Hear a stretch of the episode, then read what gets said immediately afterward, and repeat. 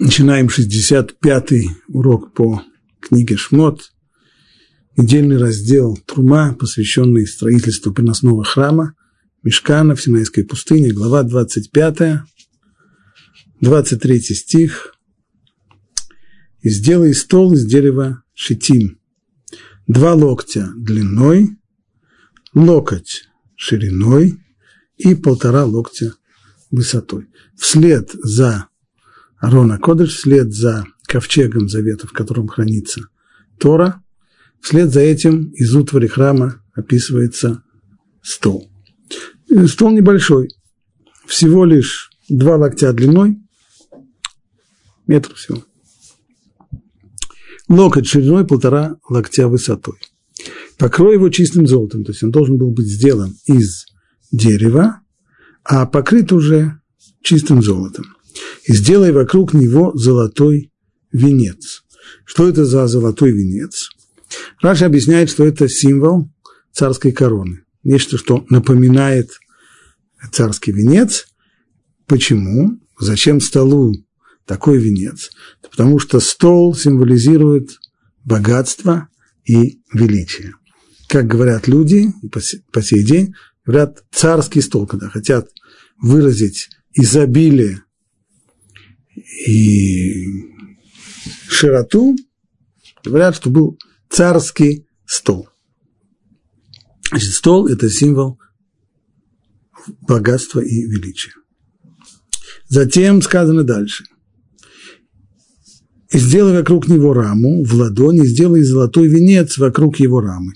Здесь уже непонятно, а что это за рама и для чего она, и какова ее цель. Раши говорит здесь, что есть разные мнения по поводу рамы. Некоторые говорят, одни полагают, что эта рама была сверху, она окружала поверхность стола, то есть она шла поверху, и уже на этой раме был тот самый венец, который упомянут чуть выше. Другие говорят нет, что рама окружала стол снизу, охватывая все его четыре ножки, и на нее, на эту раму уже клали плату стола, а уже сверху был тот самый венец.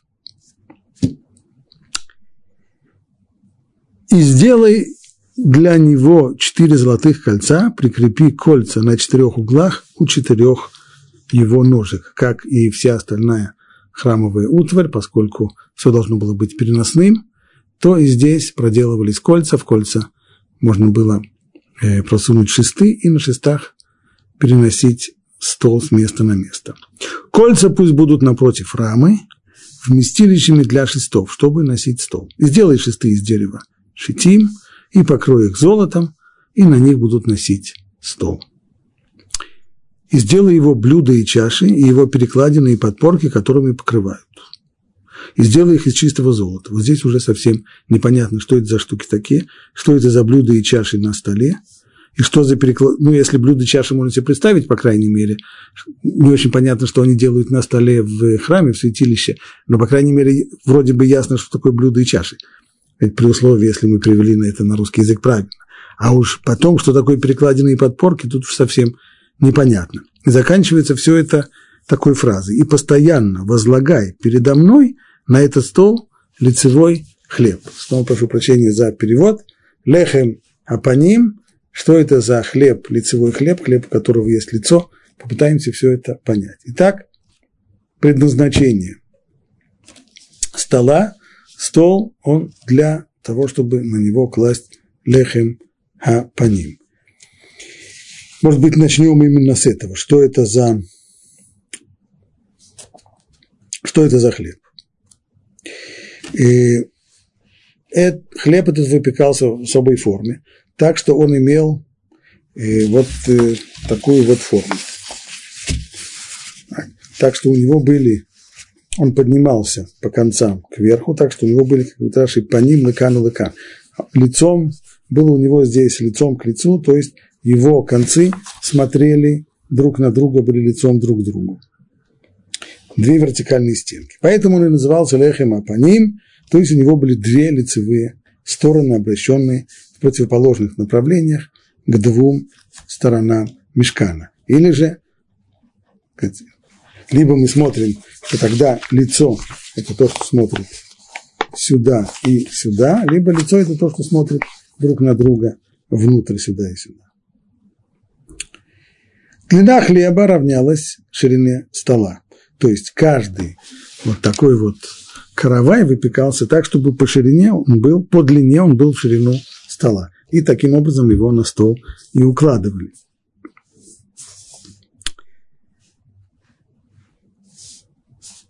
Были две, в храмовом хозяйстве были два, две формы для, для этого хлеба. Одна форма была железная, в ней его выпекали, а когда его вынимали из печи, то клали в золотую форму.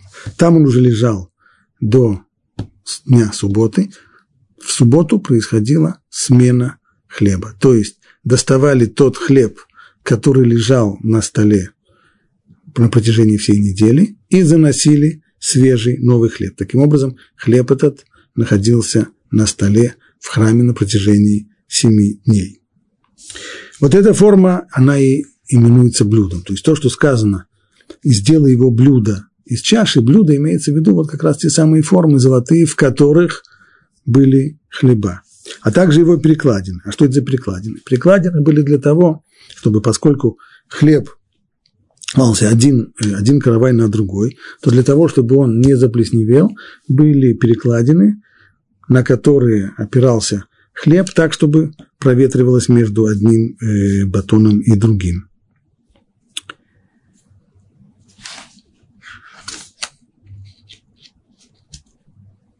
Подпорки, что такое? Это уже золотые шесты, которые стояли на земле, поднимались выше стола. Так. На эти самые подпорки – клали перекладины, а на них уже хлеб.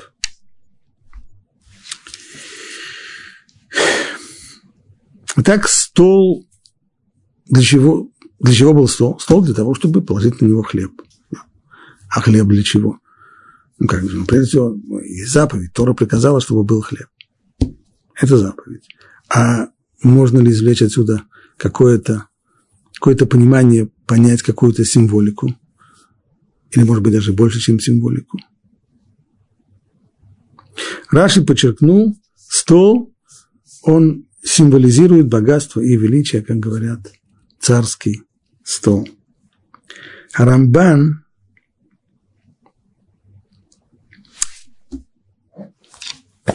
приводя здесь Раши, говорит это очень точно, правильно.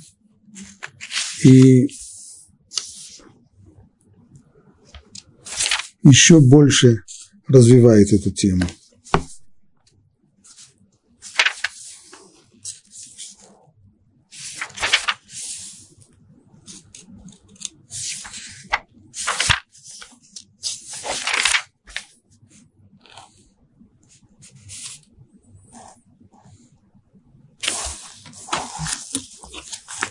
В чем здесь идея?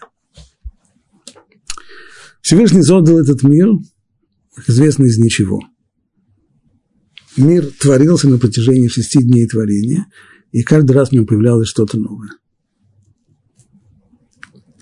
С того момента, как творение мира завершилось, заключилось, с этого момента мир существует в той форме, в которой он был создан.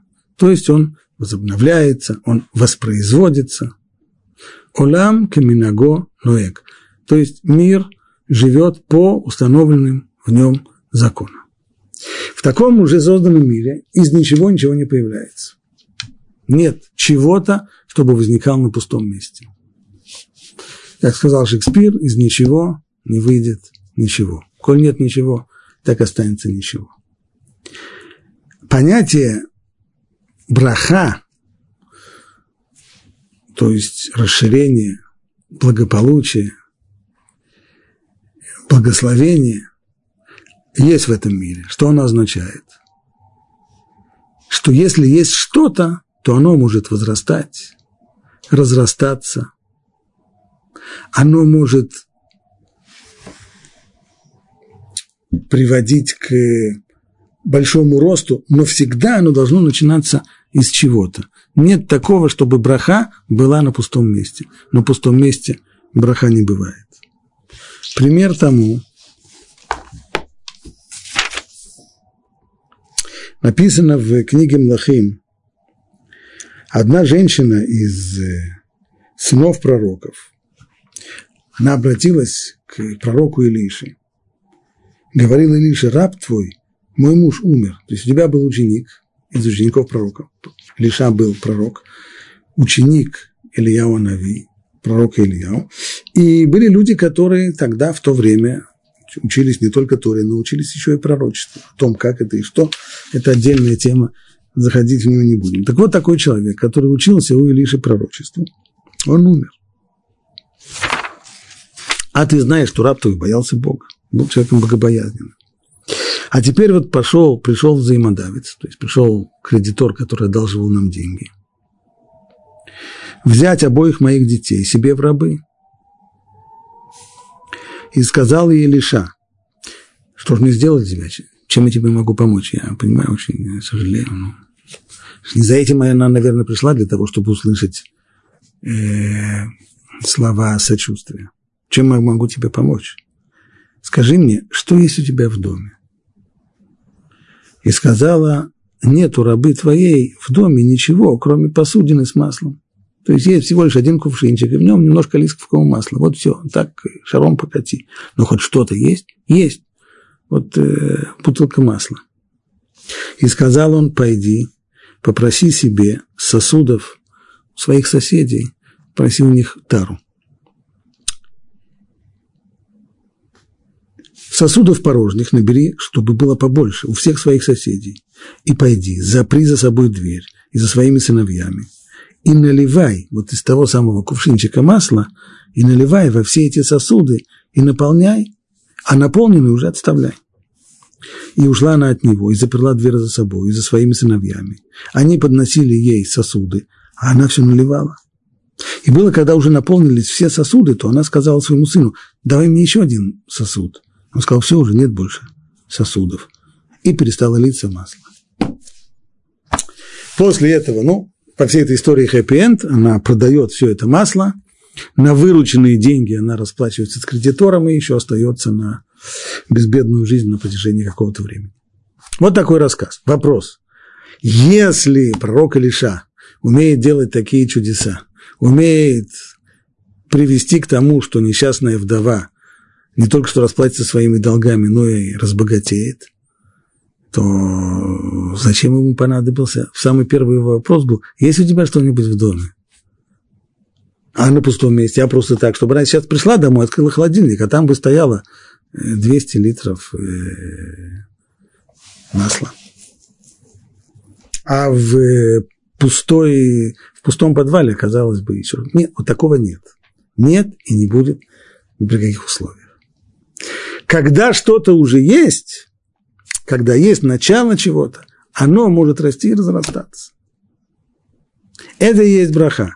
Поэтому первый был вопрос, есть ли у тебя в доме что-нибудь. И как только выяснилось, что есть бутылка, бутылка масла, то дальше уже из, из этой самой бутылки масла можно, можно налить многие-многие сотни литров. Была бы только тара, чтобы наливать. Да. Это тоже отдельная тема. То же самое говорит Рамбан здесь. Для того, чтобы в этот мир приходила браха, и браха материальная, то есть благополучие, для того, чтобы в этот мир приходила сытость, благополучие, развитие. Для этого что-то должно быть такое, с чего все начинается, то, что улавливает воздействие свыше, то, что улавливает благословение свыше. Вот для этой цели и служил стол, на котором были те самые хлеба. С этого самого хлеба начинался приход благословение в мир через, через э, тот самый маленький стол, на котором было несколько хлебов, менявшихся один раз в неделю. Они-то и давали сытость, они-то и давали браху всему миру. Как говорят наши мудрецы, что если бы те завоеватели, которые разрушили храм, если бы они знали, какую роль играет храм в благополучии мира, то они не только бы не стали разрушать его, они бы еще и окружили его стеной, и окружили бы его пикетами, своими солдатами и, и караулами, чтобы, не дай бог, никто, никто ни в коем случае не попортил бы что-нибудь в этом храме. Но, не зная этого, или не пон... или не веря точнее в это. Народы мира разрушили храм, и с тех пор прахи нет. То же самое, то, та же самая идея в том, что говорят наши мудрецы. Коля микабеля ляцмо, оль тура меаверин имену дерех эрец. Человек, который принимает на себя бремя иго Торы, то снимают с него другое иго, другой хомут с него снимает. Что это? Это хомут его заботы о заработке. Как это понимать? Ну, шея человека, она не такая длинная. Два хомута на одной шее не, очень трудно, чтобы они были. Поэтому если человек, имеется здесь в виду не просто занимается Торой, а принял на себя, надел на себя то самое иго, ермо Торы, то есть собирается заниматься исключительно Торой, не тратя времени на заботу о своем э, пропитании, благополучии и так далее. Что тогда? Тогда одно ермо у него на шее остается, другое ермо снимают. Что это означает? Это означает, не значит, что у него на, пуст, на пустом месте что-нибудь возникнет. На пустом месте, безусловно, ничего не возникнет. Имеется в виду, что того малого, что у него есть, то малое, что у него есть, то малое, что он зарабатывает, то малое, что он получает, в этом будет браха, и этого ему хватит на жизнь. Не, не имеется здесь в виду на роскошную жизнь или так далее. Но, по крайней мере, на то, что человеку жизненно необходимо, на это будут. То есть то, та самая малая доля, чего у него есть, и то, что он домой приносит, она будет расширяться, она будет благословляться. Будет здесь благополучие, будет здесь рост. Это означает, что такой человек, с него снимают ермо, которое обычного любого человека обязывает заботиться о своем пропитании. Ну, со столом можно считать, что мы покончим. Теперь мы идем к очень тоже важному из предметов мешкана – это минура, светильник. Так, в самом центре находился Арон, ковчег завета с Торой, а по бокам стол с хлебами и светильник. Что сказано о светильнике? «И сделай светильник из чистого золота. Чеканным пусть будет светильник. Его основание, его стебель, его чашечки, завязи и цветы должны быть из него. Что это означает?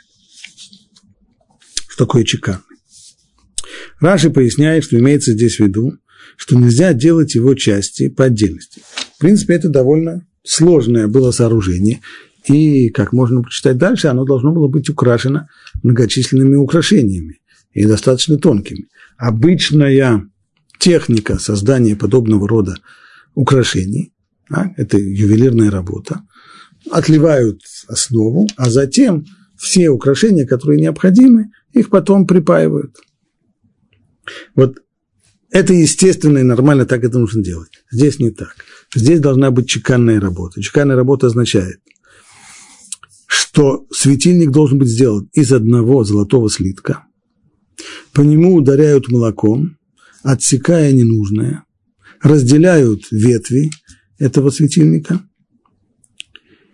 То есть все нужно было бы, должно было сделать вплоть до самых тонких украшений и рисунков, гравировки, все должно было бы сделать из одного куска золота, не припаивая, не прибавляя к нему ничего.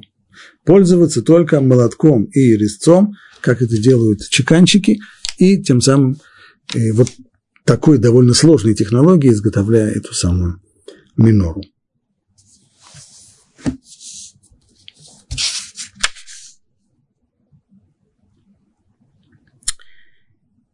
Как она должна выглядеть? Шесть ветвей должно выходить из его боков. У светильника должно быть шесть ветвей. Каким образом? три ветви светильника из одного его бока и три ветви светильника из другого бока. То есть есть центральный ствол, три ветви с одной стороны, три ветви с другой стороны. три миндалевидных чашечки из одной ветви, зависть и цветок. Значит, на стебле есть три, идут три миндалевидных чашечки, затем идет зависть круглая, цветок, снова три миндалевидных чашечки на другой ветви зависть, зависть и цветок. Так на шести ветвях, выходящих из светильника. Каждая из шести веток украшена вот такими вот украшениями. Миндалевидные чашечки, зависть и цветок. Так на шести ветвях выходящих светильника, а на самом светильнике четыре миндалевидных чашечки. Если на ветвях по три, то здесь четыре. Его завязи и цветки Каким образом это построено? Зависть под двумя его ветвями, зависть под двумя его ветвями, зависть под двумя его ветвями. То есть выходят две ветви, а? под ними зависть. Еще две ветви, зависть, еще две ветви, зависть. Таким образом, четыре завязи.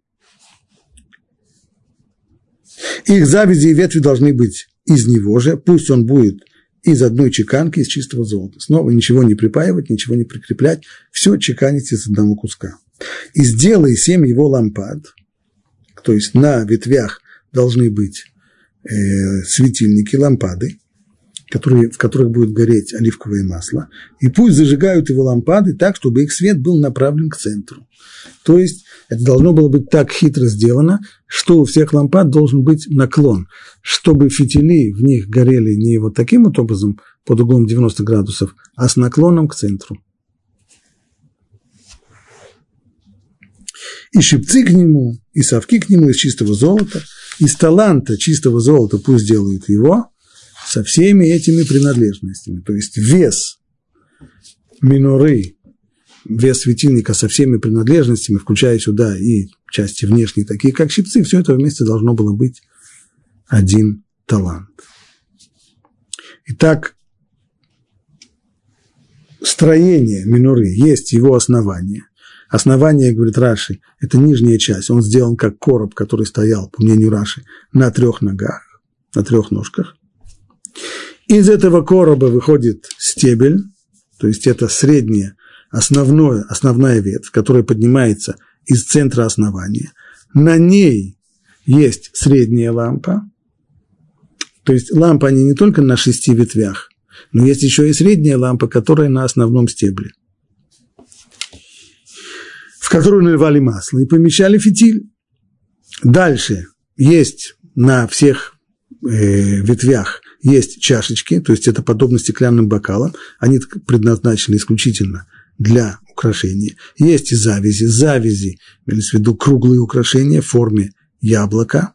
Они выступали из средней ветви, подобно тому, как делают на светильниках знати. То есть раньше здесь э, пользуются принятой в его времена модой на украшения. Можно посмотреть, как это выглядит у богатых людей того времени. Так приблизительно это выглядело и в храме. И, наконец, все эти украшения, вплоть до цветков, все это должно быть вычеканено из одного слитка серебра. В самом конце сказано, смотри и сделай их по тому образцу, который тебе показан на горе. То есть Всевышний не ограничился тем, что дал здесь словесное описание, а он еще и показал Муше на горе Синай, как должна выглядеть минура, как должен выглядеть этот светильник. Раша, комментируя это место, пишет так. Смотри и сделай. Ты смотри на образ, который я показываю тебе здесь, на горе Синай. Из этих слов мы понимаем, что заповедь о светильнике оказалась трудной для исполнения. Моше не, не очень понимал, как, как это надо сделать. Так что пришлось Всевышнему показать ему огненное изображение светильника. Вот теперь ясно, как это будет выглядеть. Все вроде хорошо. Ну и можно понять, если мы тоже прочитаем это, это объяснение, этот текст с объяснениями, пока еще достаточно трудно представить себе, как должна была выглядеть минора. Дело в том, что в начале этого отрывка про менору там Раши говорит нечто иное. Раши обращает внимание на то, что в 31 стихе сказано так. «И сделай светильник из чистого золота». Сделай, то есть есть заповедь и обязанность сделать светильник. Чеканным пусть будет сделан светильник. Будет сделан – это пассивный залог. Если в начале Тора говорит в активном залоге, сделай светильник, вот у тебя заповедь, и ты обязан это сделать, ты обязан это выполнить, то в конце вдруг Тора переходит на пассивный залог. Должен быть сделан светильник. Почему так? Что, что приводит к такой перемене, к такому изменению? Раша объясняет там так. Пусть будет сделан светильник, он будет сделан сам собой. Поскольку заповедь о светильнике оказалась трудна и для понимания, и для исполнения, то Бог сказал Муше, а ты кинь талант золота в огонь, и светильник получится сам собой. Поэтому в тексте не сказано «сделай светильник», а сказано «будет сделан светильник» в пассивном залоге. Ну, так вроде параш получается, все очень здорово, было трудно делать светильник, Всевышний сказал, неважно, сейчас быстренько сделаем чудо, ты бросай кусок золота в огонь, а он уже сам вот так и выйдет. Но в конце Раши пишет не так. То есть в, обоих комментариях и в начале отрывка, и в конце Раши начинает одинаково, что Муше было трудно, ему трудно было понять, как должен выглядеть светильник, ему трудно было это сделать. Он не очень понимал, нуждался в помощи. Но только какую помощь дал ему Всевышний? Об этом в Раши приводится здесь две версии, которые кажутся противоречащими. По версии, которую Раши приводит в 31 стихе, Всевышний целиком и полностью взял исполнение Минуры на себя. Сказано, ты только кинь кусок золота в огонь, а там уже она сама получится. Будет такое чудо. А в своем комментарии на 40 стих он говорит не так, что Всевышний понимает, что Муше тяжело это делать, он показал ему э, огненный образ Миноры, чтобы тот понимал, как он должен выглядеть. Это не значит, что это решает вопрос, как это сделать, но, по крайней мере, как он должен выглядеть, решает. Ну так как же в конечном итоге была сделана эта минура? Моше, Чика, Моше, не он сам этим занимался, этим занимался Бецалель, так, но, по крайней мере, люди, которые исполняли эту заповедь, они сами чеканили минору из золота, или вся их роль свелась к тому, что они бросили кусок золота в огонь, а он уже сам преобразовался в минору. Либо так, либо так. Нет. В Раше написано один раз так, один раз так. Ну, можно предположить, что здесь было две стадии, а именно. На первой стадии выяснилось, что тяжело, трудно. Трудно понять, как она должна выглядеть, трудно понять, как ее сделать. Тогда Всевышний оказал первую помощь, показал. Показал Муше огненный образ миноры, как она должна выглядеть. Ну, решилась проблема, как она должна выглядеть, а как все это сделать. Это же очень трудно. Это чеканная работа невероятно, невероятно сложная и трудная. Даже простые чеканки – это очень трудоемкая работа. Кто, кто этим хоть раз занимался чеканкой, знает, что это совсем-совсем непростая технология. А здесь нужно было чеканить такую, такую сложную, такую, такую тонкую вещь. Вот тогда, может быть, на второй стадии Всевышний сказал, ладно, не получается, брось в огонь. То есть получается, что вроде как первая помощь оказалась недостаточной. Теперь тогда уже следующий шаг. Но если даже это не получается, мы тебе показали, как сделать. Не выходит, не получается, недостаточно того, что показали. Ну, ладно, брось тогда ее в огонь, она уже сама сделается. Так можно было бы объяснить. Но все-таки есть еще одна серьезная проблема с этим объяснением. По этому объяснению получается, что Минура не была чеканной. А чеканка – это не просто сказать, решение какого-то вопроса. Это так заповедь. Минуру обязаны были чеканить. То есть, если ее делают любым другим технологическим способом, не чеканкой, то она негодна к употреблению.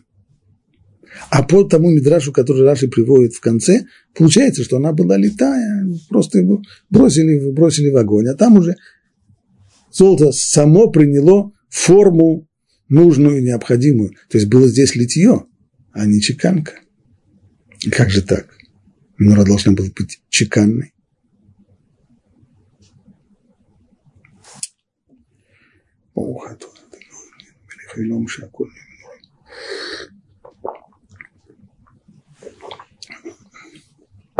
Поэтому, наверное, объяснить нужно по-другому. Уже было трудно. Трудно понять, как она выглядит. Трудно понять, что сказать э,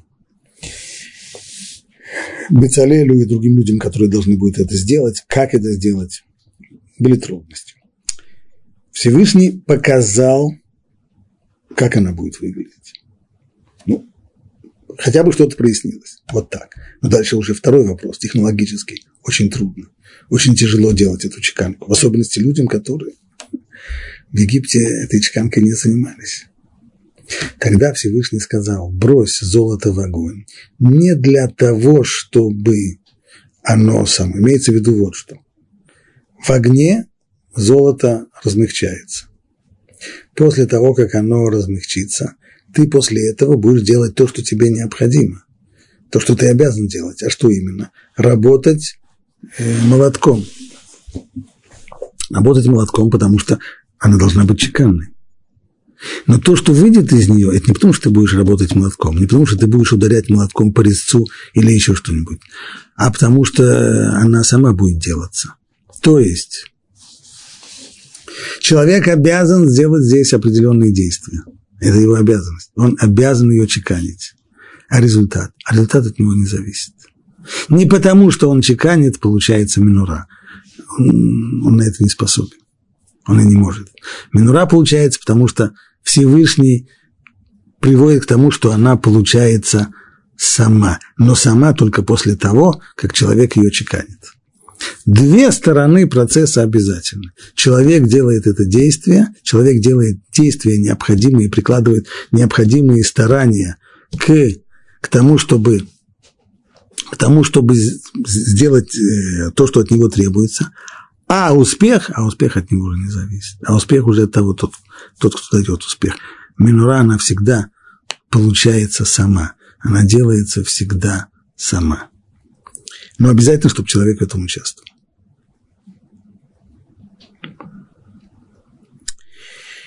Что касается символики миноры, здесь пишут много. Некоторые обращают внимание на то, что минура напоминает человека. Она и по высоте, в рост человека.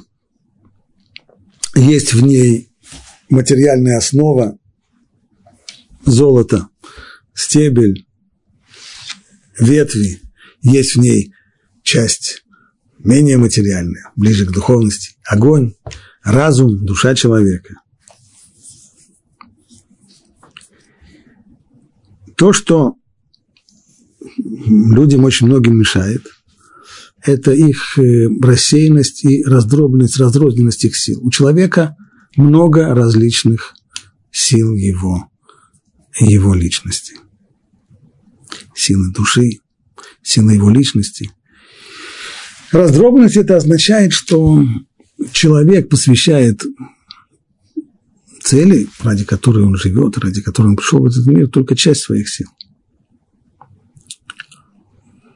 То есть э, жизнь его, жизнь он живет своей жизнью, и еще у него в жизни есть э, еще некоторый духовный аспект или религиозный аспект или еще как-нибудь.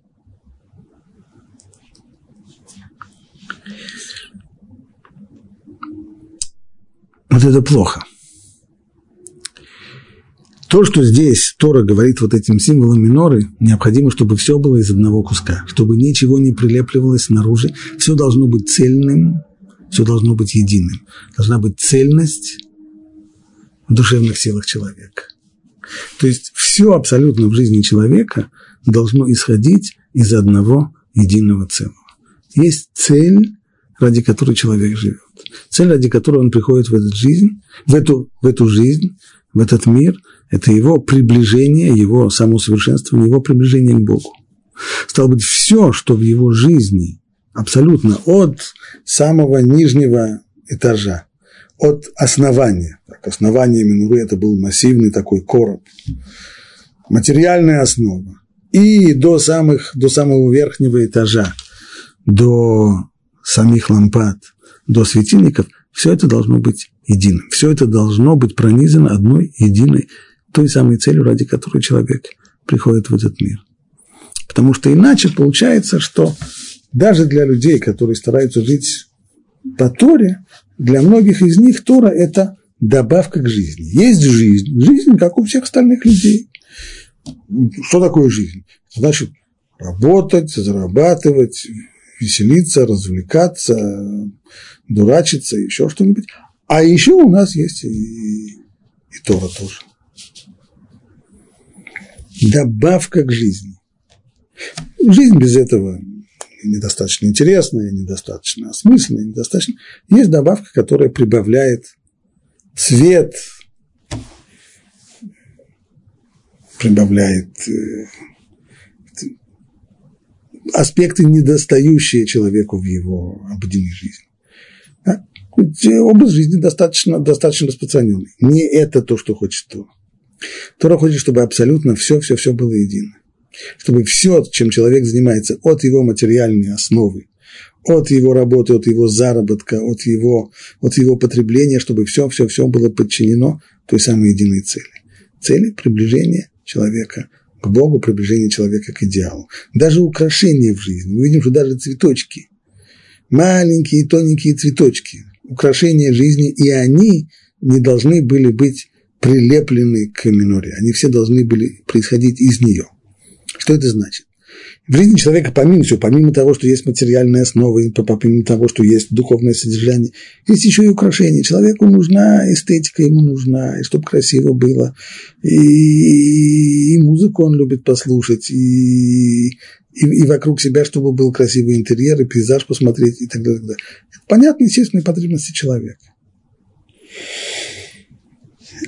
Очень часто человек берет эти вещи извне он прилепляет их к своей жизни. Есть жизнь, а есть еще украшения. Украшения он эти набирает где угодно. Они, они чужие, и они чужды, они внешние, они приклеены, они прилеплены. Простой к этому пример – это взять то, что называется сегодня словами хасидская музыка музыка, которая к хасидам не имеет никакого отношения. Это более или менее поп или рок-музыка 30-летней где-то давности, которой прилепляют слова из э, псалмов царя Давида или еще что-нибудь. Получается такое очень высокосознательное, идеологически обоснованное, э, религиозно проверенное творчество. Музыка-то чужая, и чужая до и музыка просто очень часто еще и развращающая. Музыка вредная, она чужая. И она прилеплена вот через, через этот самый, через посук, через стих из, из псалмов, из царя Давида, она прилеплена к, к тому самому стволу, к веткам и так далее. Вот э, это нехорошо. Это нехорошо, это плохо. Совсем плохо. Даже украшение, то, что мы видим отсюда, даже то, что украшает жизнь, оно должно тоже быть органически связано с, со всей минорой. Оно должно быть частью, оно должно произрастать из миноры, оно должно быть вырезано из миноры, чеканено из миноры, но не прилеплено снаружи. Оно должно быть, то есть и те моменты эстетики, те моменты э, красоты, искусства и так далее, которыми человек старается себя окружать, потому что нуждается он в этом Трудно человеку без этого прожить но оно должно тоже происходить из той самой основы жизни. Оно должно тоже проистекать из Торы и быть ради Торы, и не быть прилепленным снаружи. Аравирш, который написал подробный очень комментарий вообще ко всей этой главе, целиком и полностью посвященный символике, подробно описывает э, символику каждой, каждой из частей мешкана и всей его утвари – особенно, особенно подробно он останавливается на миноре. Попробуем вкратце сказать, что же он пишет. Ну, если мы зададимся вопросом о значении минуры, то ответ на первый взгляд окажется вполне очевидным. А кто такое? Что есть? Стоит стол. Что на столе? Стол массивный, деревянный, покрытый золотом, на нем хлеб. Это материальная основа жизни. А напротив него стоит минура, что там свет. Что такое свет? Свет – это всегда почти у тех людей спрашивают, что такое свет. Учение – свет. Это свет разума, это свет познания. Вот тебе материальная сторона, а вот тебе сторона э, разума и познания. Все очень здорово. Ну, это только поверхностно.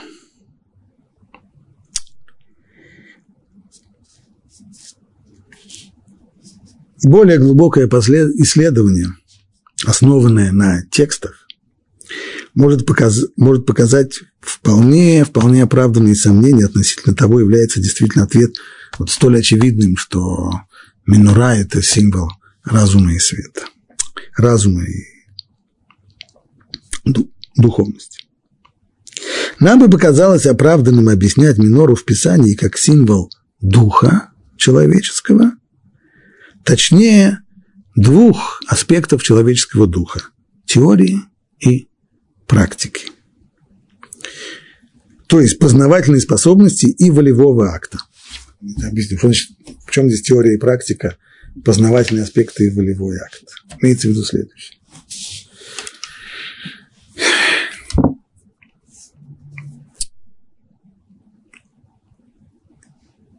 Познание прежде всего должно ответить на вопрос, что такое хорошо и что такое плохо. Как правильно и как неправильно. Вот есть ситуация, в которой э, мы находимся. Перед нами такие-то, такие-то условия. На основе данной нам в Торе цели в жизни нужно определить, как себя повести в такой ситуации. Каково здесь правильное, каковы условия, их анализировать и затем применить э, ту самую цель на этих условиях, посмотреть, что должно из этого получиться, как мы должны, как правильно повести себя в этой ситуации. Это теоретическое познание. Почему теоретическое? Это потому что для, если человек на этом останавливается, говорит, да, в этой ситуации мне никак соврать нельзя. В этой ситуации я должен признаться и сказать правду, как бы не горька, кисла невкусно, неприятно она была. В этой ситуации мне нужно извиняться. Очень неприятно, очень не люблю это делать. Ну что же делать? Так оно правильно. Ну и... А теперь нужен еще волевой акт. Теперь нужно встать, подняться и пойти извиниться. Это уже сложнее. Это уже труднее. И то, и другое – две стороны человеческого духа. Теория и практика. Понять, что правильно, а после того, как понял, что правильно, пойти и сделать так, реализовать это в жизни, реализовать это на практике. Откуда берет Равирш такое понимание? В эту субботу, так уж получилось, что в эту самую субботу читали в синагогах, у нас была недельная, недельный раздел Бегалутха, и там вначале как раз речь идет о зажигании миноры – и как автору читают в эту неделю, в эту субботу, главу из книги пророка Захария, о, в которой как раз появляется видение миноры. Что там сказано? «И возвратился ангел, говоривший, со мной, пишет пророк, и пробудил меня. И сказал мне, что ты видишь? Пророк, он имеет видение, пророческие видения – Остальным людям снятся сны про то, о чем они думали вчера и позавчера, или точнее то, о чем они боялись думать вчера. Так, а у пророка есть видения, которые насылаются ему свыше. Спрашивает ангел пророка, опиши, что ты видишь? Расскажи свое видение. Я сказал, я видел вот светильник весь из золота, и чашечка наверху его, и семь лампад на нем. Очень здорово. Как раз, как раз очень похож на на светильник, на, на, на семисвечник, на минор. И по семь трубочек у лампад, что наверху его, и две маслины над ними. Одна справа, другая слева. Так, из каждой маслины течет масло в лампады. И сказал я ангелу, говорившему со мной так, а что это, господин мой? Это тоже нужно понять. Пророк видит видение, но в дальнейшем он должен его понять, расшифровать и интерпретировать. вот здесь существует различие между пророками. Мы видим, что пророк Захария, некоторые говорят, что это потому, что уже это конец эпохи пророчеств. Захария – один из последних пророков. После него в следующем поколении пророков больше не будет. Он видит видение, но он затрудняется его расшифровать. Поэтому он спрашивает, а что это, господин мой? И отвечал ангел, говоришь со мной, и сказал, ну разве ты не знаешь, что это означает? Ты что, сам не понимаешь, нет? И сказал я, нет, господин мой. И отвечал мне и сказал мне так, это слово Господне, сказанное из Рубавелю. То есть ты пророк, через тебя Всевышний передает послание Зерубавелю. Кто такой Зерубавель? Зерубавель – это вождь еврейского народа в очень тяжелый, с одной стороны, судьбоносный период его истории. Шиват Цион, возвращение в Сион. После того, как первый храм был разрушен, и еврейское государство перестало существовать, еврейский народ был изгнан частично в Вавилонию, частично рассеялся по другим местам. И вот через 70 лет вавилонского изгнания новые правители мира, персидский царь Кир, публикует декрет, который разрешает евреям вернуться на родину и отстроить храм.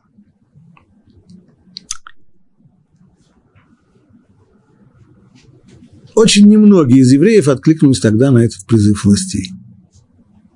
Но все-таки небольшая группа собралась, отправилась в Израиль и занялась, и попыталась восстановить еврейскую жизнь в стране, которая была совершенно, совершенно полностью разорена, построить еврейскую жизнь из ничего. Во главе вот этой группы и оказался Зарубавель. Там же был и пророк Захария. Так вот, видение, которое видит Захария, это видение, направленное, дано ему для того, чтобы он передал некоторые послания Зерубавелю, вождю народа. Что же это за послание? Лобы руах, лобы коах, лобы хайль. То есть не могуществом и не силой, не военным могуществом и не силой, а только духом моим, так сказал Бог воинств. Вот это то, что ты передашь руководителю народа. Вы попытались играть в эту игру с народами раньше, попытались помериться силами. Это не, не на этих основах должна быть построена жизнь еврейского народа в эпоху второго храма. Не на силе. Все все равно сильнее вас. Не на военном могуществе, а только, только духом моим, сказал Бог. Вот эти самые слова, то есть Захария был посланником к Зерубавелю. Зерубавель не был учителем народа, он был вождем народа. Поэтому то, что ему было сказано, что нужно строить жизнь на только духом моим, так сказал Бог, имелось в виду не только постижение, не только понимание, не только знание и разумение. Ведь это было сказано вождю, тому, кто должен конкретно руководить жизнью народа. То есть нужно постигать духом, нужно постигать Дух Всевышний, нужно постигать его, нужно постигать его волю, нужно постигать мудрость его, которая раскрывается в творении, и реализовать ее в жизни, строить жизнь на этих самых основах. Вот что символизирует собой минура. Не силой и не могуществом, а духом моим. Две стороны человеческого духа, постигающего Бога. Сторона теоретическая – то есть познание, понимание, как есть правильно, что такое хорошо и что такое плохо. И вторая сторона – практическая, то есть реализация того, что хорошо, и сопротивление тому, что плохо. Продолжает Равирш. Итак, если свет, который излучает, излучает Минура, символизирует дух познания и действия, который дается, даруется человеку Богом, то каково же отношение этой минуры к свету, который она порождает? Здесь он обращает внимание на форму. Форма минуры, говорит Равирш, это не то, как мы пытались объяснить раньше, что это напоминает человека. Нет, форма напоминает дерево, совершенно четко. Есть основа на трех ногах, корень, из нее центральный стебель, из нее ветки. Так. Вот вполне, вполне вид дерева, то есть то, что растет, развивается. С другой стороны, она вся, вся, вся сделана из металла, в ней нет деревянного, в ней нет ничего. Стол, который стоит напротив, он сделан из дерева, он только покрыт сверху золотом, а минура, она вся, вся металлическая, чисто металлическая, из чистого золота.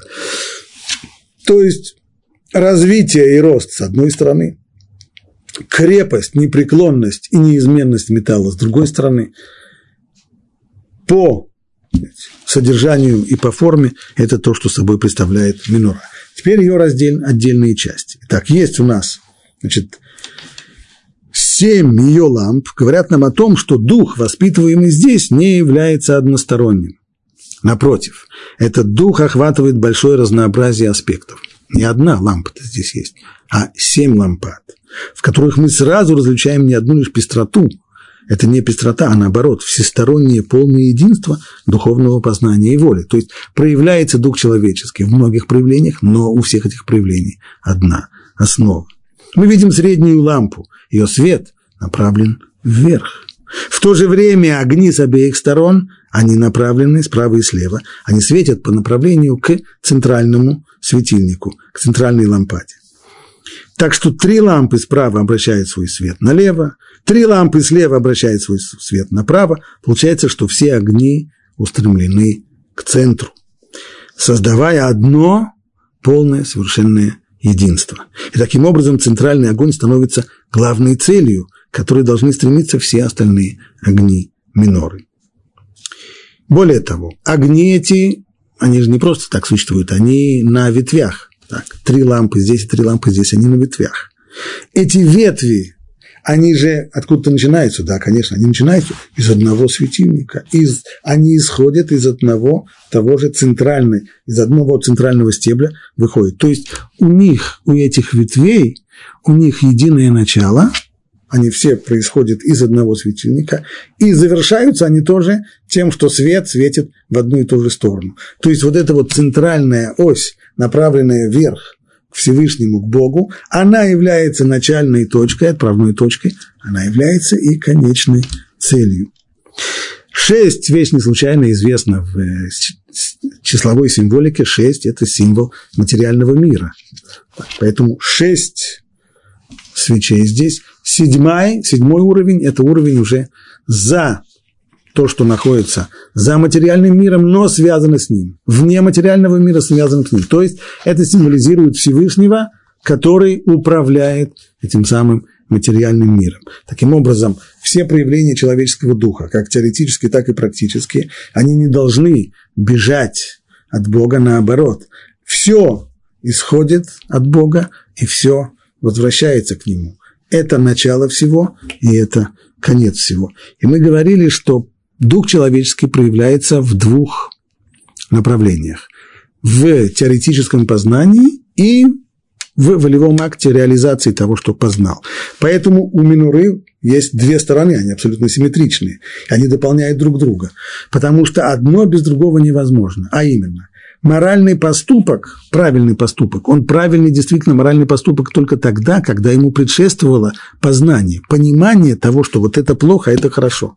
И если бы этот поступок был запрограммирован в человеке, и человек делал бы правильно только потому, что он не может иначе поступить, то есть не был бы обладателем свободы выбора, такой бы поступок моральным не был. Это было просто роботом, э, роботом выполненное, выполненное задание.